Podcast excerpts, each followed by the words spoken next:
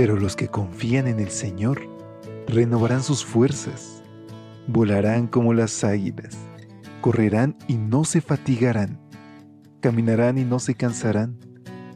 Mantengamos pues firme la esperanza que profesamos, porque fiel es el que hizo la promesa. Bienvenidos a esta serie de devocionales para adultos. Yo estoy contigo. Promesas bíblicas para vivir confiado.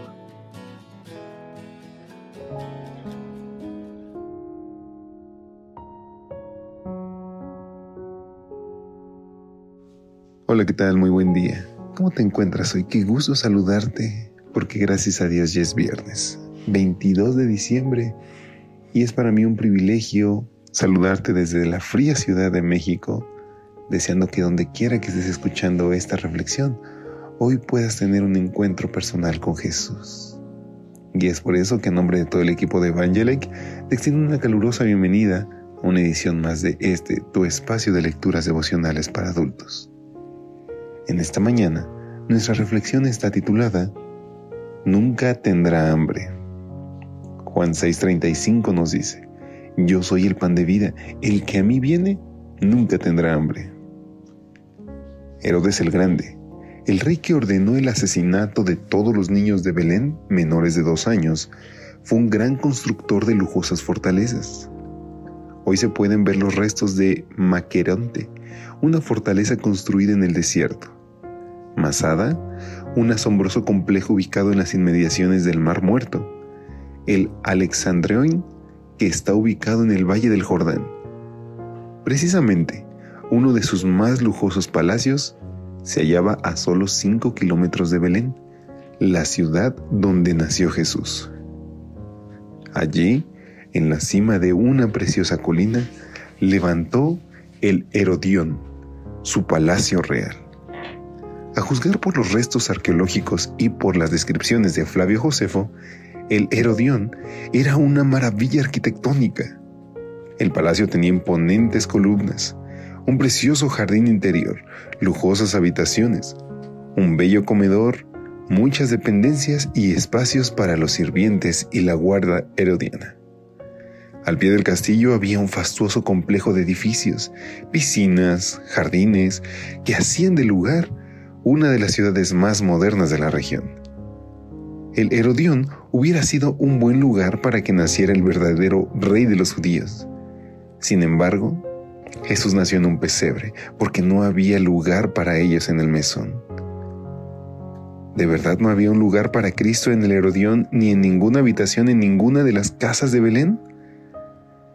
Con independencia de la actitud de la gente a la llegada del Hijo de Dios al planeta, en realidad Jesús nació en el lugar que Dios le había designado.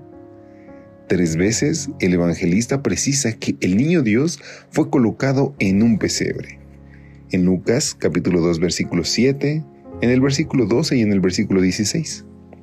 Una especie de recipiente donde se colocaba la comida de los animales. Jesús fue colocado en un pesebre porque Él vino a esta tierra como el pan de Dios, que descendió del cielo para dar vida al mundo. Fue colocado en un pesebre porque ahí se anunciaba su misión. Yo soy el pan de vida, el que a mí viene nunca tendrá hambre. En el pesebre hay comida para ti, hay vida para ti. En el pesebre fue colocado el único que puede satisfacer las apetencias de tu alma. Jesús vino para ser tu alimento, para satisfacer tus más grandes vacíos y por eso no nació en el Herodión, sino en un pesebre.